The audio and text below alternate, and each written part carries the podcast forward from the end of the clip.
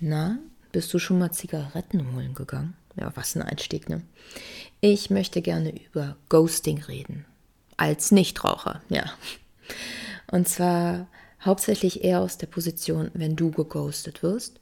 Und ich wollte auch mal eine Folge machen für Ghoster praktisch. Also diejenigen, die aktiv das betreiben und warum sie es vielleicht betreiben und sich dann, ja, selbst damit ein bisschen auch ja, schaden und sich auch sehr viel verbauen können. Aber wir können ja immer nur bei uns irgendwie bleiben. Und erstmal zum Ghosting, so also allgemein. Ne? Ghosting, was ist denn das eigentlich? Also allgemein, ich würde jetzt nicht von Ghosting reden, wenn man jetzt nur ein, zwei Mal geschrieben hat online und sich dann eventuell trifft oder nicht trifft. Also die, die vorzeitigen Flirtsachen oder ein, zwei treffen, bevor man eine Beziehung begehen könnte oder nicht. Sowas jetzt nicht. Ich rede jetzt praktisch von, du hast eine innige Beziehung mit jemandem, kann auch ein Freund sein, muss jetzt keine Liebesbeziehung sein. Gerade bei Freundschaft kann das ja auch sehr, sehr wehtun. Und auf einmal Kontaktabbruch. Du kannst nichts klären. Also du hattest erst ein inniges Gefühl und von einem auf den anderen Tag, boom. Und das große Warum steht im Raum. Ja, äh, früher äh, sagt man immer so, ja, okay, da war mal jemand Zigaretten holen und dann war der weg, ne? Aber heutzutage durch das Internet sind wir alle irgendwie noch so ein bisschen verbunden. So, dass wenn da keine Antwort kommt oder so und wenn man noch sehr an Menschen hängt, dass ich auch zum Beispiel ein, zwei Freundinnen habe, die dann auch leider immer noch Wochen und Monate so sehr an ehemaligen Partnern hängen, dass sie sie immer noch online verfolgen, sagen wir es mal so.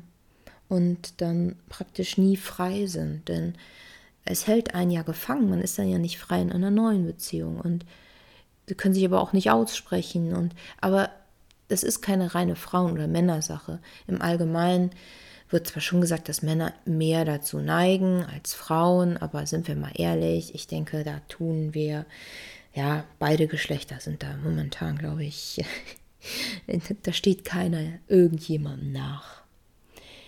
Beim Ghosting, da gab es mal Studien, also es gibt Studien, und die haben so mal gecheckt, äh, was macht Ghosting mit einem? Ist das langfristig? Hat das irgendwie negativen Einfluss auf praktisch auf dein Einsamkeitsgefühl, auf dein Glücksempfinden und auf dein ähm, Zufriedenheitsgefühl? Und bei einmaligen Ghosting, wenn man den Kontakt dann noch abbricht und das dann auch durchzieht und äh, nicht immer wieder diese Brotkrumen hat, dann hat es nicht so einen extrem negativen Einfluss. Aber wenn man diese Brotkrumen hat, das heißt, wenn du, wenn jemand dich ghostet und er kommt aber immer wieder, so alle paar Wochen oder alle paar Monate und du hast immer diesen kleinen Hoffnungsschimmer, deswegen nennt man das so Brotkrumen. Ähm, ich werde einen Artikel auch äh, in der Beschreibung mal verlinken, falls sich das interessiert. Und wenn man diesen, dieser Brotkrumen-Taktik nachgeht, wie beispielsweise die Freundin, von der ich gerade erzählt habe, dann ist man gefangen. Man fragt sich warum und macht dann vielleicht auch sehr viel von seinem Selbstwert abhängig und sucht nur bei sich irgendwelche Fehler und man wird es nicht klären. Denn dieses Warum wird einfach nicht geklärt, weil der andere sich halt verweigert. Und wenn man jetzt mal zum Ghoster guckt, da finde ich es auch immer ganz wichtig zu sehen, es gibt ja zwei Aspekte, die da sein können. Einmal entweder kein Interesse und dann einfach echt fehlende Kommunikationsbereitschaft und es ist dem Menschen dann einfach egal. Dann ist auch die Frage, willst du mit so einem Menschen eigentlich was zu tun haben, der nicht genug Arsch in der Hose hat, sage ich mal, um dir zu sagen, nee, ich habe kein Interesse. Denn so als erwachsener Mensch wäre das ja schon wünschenswert, wenn man sowas äußern kann, auch wenn das manchmal natürlich unangenehm ist. Allerdings, wenn man Zeit zusammen verbracht hat, dann ist das ja auch eine Sache von Respekt. Die meisten Menschen, also viele können es nicht. Das hat oft was damit zu tun, ja, das ist eigentlich ein Vermeidungsverhältnis. Es sind so kindliche Ängste. Manchmal aus kindlicher Überforderung. Es ist eine Art Selbstschutz. Vielleicht wurde die Person früher als Kind sehr überfordert und ist dann einfach immer weggelaufen. Oder hat dann immer sehr, sehr trotzig reagiert und kam dann aus solchen Situationen raus. Oder es wurde ihr zu eng. Vielleicht ist diese Person eher sehr bindungsängstlich und ist eigentlich gar nicht verfügbar. Und manchmal spürt man das ja auch so ein bisschen. Und deswegen entzieht sie sich der Verantwortung, geht weiter. Und ähm, sie wird sich nicht verändern. Nur du kannst an dir arbeiten. Und dann ist das praktisch nichts Böswilliges, sondern es ist einfach Selbstschutz. Es ist Hilflosigkeit. Allerdings, auch wenn das Selbstschutz und Hilflosigkeit ist, ändert es nichts an deiner momentanen Situation. Und wir wollen jetzt mal gucken, was du tun kannst, denn der andere ist jetzt nicht verfügbar, er hat dich geghostet und jetzt mal ganz ehrlich, das ist nicht toll, das ist total grausam und das kann so richtig wehtun. Also das, das kann so richtig schmerzvoll sein und auch unheimlich viel auch in dir wecken. Und ich finde es wichtig, wenn du geghostet wurdest oder jetzt gerade geghostet wirst, dass du einfach erstmal auch das Gefühl wahrnimmst. Also geh mal in Selbstmitgefühl das ist ja ein Unterschied zwischen Selbstmitleid und Selbstmitgefühl. Und nimm das Gefühl erstmal wahr, denn es ist auch einfach verletzend. Weißt du, du darfst mal traurig sein und darfst jetzt auch mal weinen. Und du darfst das auch mal rauslassen und du darfst auch sagen, dass es Kacke ist. Und du darfst auch sagen, dass du dir gerne eine Antwort wünschen würdest. Und du musst diese Gefühle fühlen. Das ist so wichtig, weil wenn du die ganze Zeit verdrängst, dann kannst du dich auch nicht trennen. Man braucht auch eine kleine Trennungsaggression, um sich zu trennen. Natürlich ist es schön, wenn man einen Grund hat, dann hat man hat zwar es einfacher mit der Trennungsaggression. Deswegen, wenn irgendwas Negatives ist und deswegen müsst, wollt ihr den Kontakt abbrechen, dann sagt bitte den Grund, auch wenn es dann negativ ist. Dann hat die andere Person vielleicht eine Trennungsaggression und kann sich dann besser trennen. Und so gesehen tut ihr ihr dann Gefallen. Und es ist dann kein Schutz für die Person, ihr gar nichts zu sagen. Das ist im Endeffekt, finde ich das sogar ein bisschen aggressiver, als einfach mal zu sagen, woran es liegt. Und äh, klar ist das nicht immer schön, allerdings kann Ehrlichkeit einen auch weiterbringen. Und man kann es ja auch respektvoll äußern.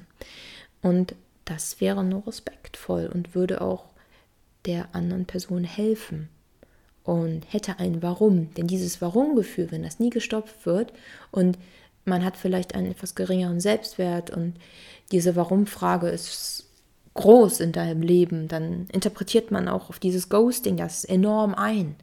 Und dann kann dann Kopfkino entstehen und dann geht die, die Lebenszeit weg und es ist so viel unnötige Kraft. Und das kann man einem anderen ja auch ersparen. Ja, aber ich wollte ja auf den, auf denjenigen gehen, der geghostet wird. Also, so, du gehst in dein Gefühl. Und du fühlst das einfach und lässt das zu. Und dann musst du gucken, dass du deinen Selbstwert nicht davon abhängig machst, dass derjenige jetzt die, den Kontakt äh, abgebrochen ist. Du kannst das nicht ändern, du musst das akzeptieren und dir fehlt zwar dieser Abschluss, allerdings, die andere Person hat nicht die Verantwortung übernommen, aber du kannst die Verantwortung für dich übernehmen. Du kannst gucken, hm, warum fühle ich mich so extrem, wenn es sehr extrem ist?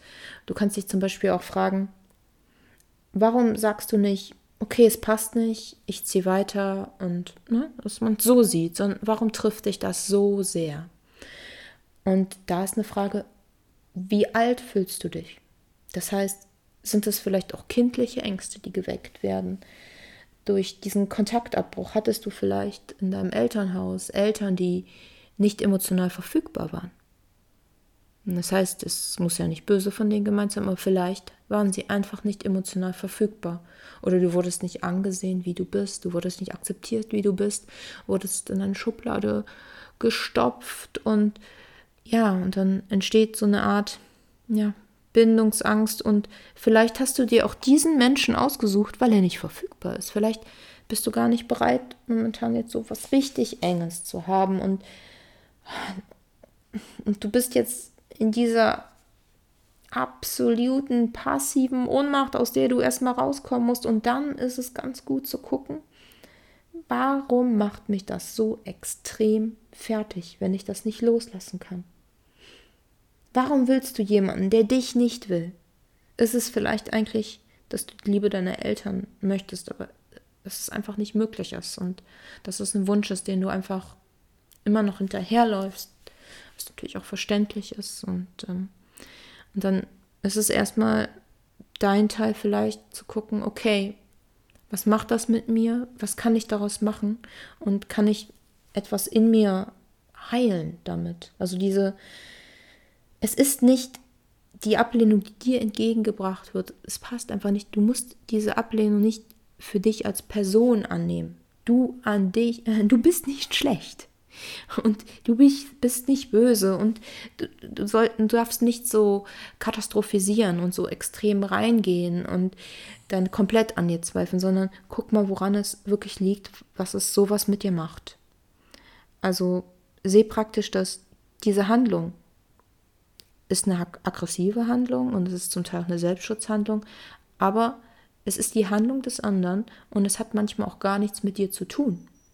Eventuell ist die andere Person doch einfach überfordert und wenn man sieht, dass das auch gar nichts eventuell mit dir zu tun hat und du suchst die ganze Zeit bei dir das Problem, ja, dann, äh, ganz ehrlich, dann, dann sind das kleine Triggerpunkte, die einfach angetriggert wurden. Und dann, vielleicht kannst du mal gucken, welche Punkte sind das? Und guck mal genauer hin, rede vielleicht noch mal mit Freunden drüber und sehe es vielleicht mal als Chance zu wachsen und zu überlegen, wahrscheinlich hast du öfters schon Menschen angezogen, die ähnliche Verhaltensweisen gezeigt haben und du wurdest schon ein, zwei Mal geghostet. Das ist jedenfalls wahrscheinlich, wenn du schon eine Weile Beziehungen führst und äh, ein paar Jahre ins Land gezogen sind an Freundschaften. Und dann könntest du gucken, warum ziehst du die denn an? Ist das dein Thema, was irgendwie immer wiederkommt? Ja, und das ist dieses, äh, diese Selbstreflexion, an der man dann ein bisschen wachsen könnte und sich dann bewusst dann auch für andere Menschen interessiert und mit Menschen sich trifft, die auch bindungsfähig sind und die mit dir Kontakt haben wollen. Denn wenn sich eine Beziehung aufbaut, das sollte leicht sein am Anfang. Es sollte Freude machen. Es sollte keine schwere Arbeit sein.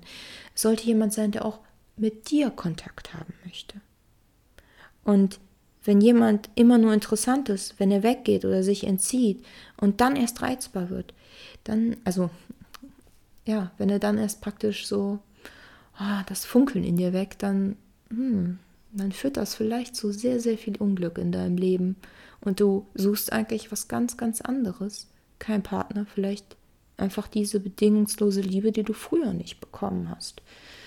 Und Ablehnung weckt einfach Erinnerung in dir. Ja. Allerdings, wir gehen jetzt mal auf ein paar Tipps ein. Was könntest du tun? Also, als erstes nimm das Gefühl wahr, Zurückweisung ist einfach schmerzhaft. Das ist einfach so. Akzeptier das einfach und sei im Selbstmitgefühl und sei nett zu dir. Praktisch bau dich auf und guck, dass du dich nicht fertig machst. Und sei dir bewusst, dass die Person sich dafür entschieden hat, die andere Person, du hast keinen Einfluss darauf. Und oft hat diese Person vielleicht auch aus Hilflosigkeit gehandelt und nicht aus Böswilligkeit. Das kann auch helfen. Aber auch wenn sie daraus gehandelt hat, hat das Resultat zur Folge, dass sie nicht bindungsfähig ist. Und dann musst du natürlich ins, in den Umgang gehen. Das heißt, dass du deinen Selbstwert steigerst, besonders nett zu dir bist, dass du dir ähm, Zeit zum Heilen gibst und äh, dass du auch damit klarkommst, einfach keine Antwort zu bekommen, warum. Denn man bekommt nicht immer eine Antwort. Und ich glaube, das ist manchmal das besonders Schwere bei Ghosting, dass man ähm, dieses Warum klären möchte. Denn der Mensch möchte ja immer wissen, warum. Ne? Also ich kann mich davon nicht frei sagen, denn das Warum ist ja in vielen Bereichen des Lebens so interessant und ja, allerdings, das, das findet man dann einfach nicht und dann muss man gucken, warum ist das mein Thema?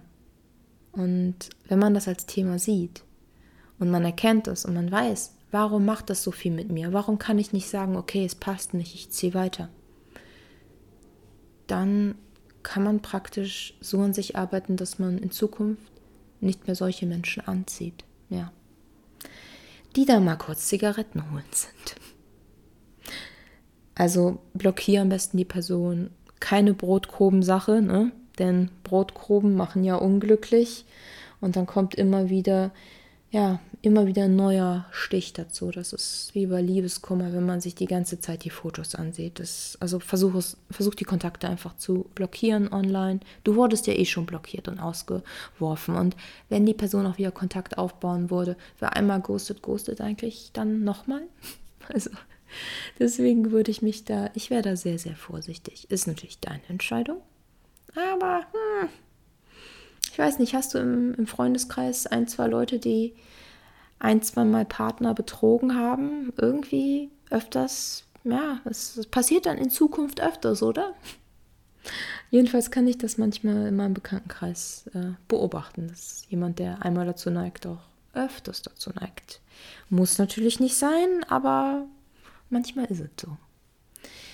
Ich wünsche dir auf jeden Fall, dass du, wenn du gerade geghostet wirst oder wurdest, ähm, dass du das nicht alleine auf deine Kappe nimmst, dass du nicht deinen Selbstwert davon abhängig machst, dass du vielleicht erkennst, warum es dich so tief trifft und dass du dann in Zukunft damit dann so umgehen kannst, dass du andere Menschen in dein Leben ziehst, die ja die Bindung haben wollen, die Bindung mit dir haben wollen, die dich wertschätzen und deine Lebenszeit denn das ist das Allerwertvollste, was wir haben. Und ich danke dir für deine Zeit, die du mir zugehört hast.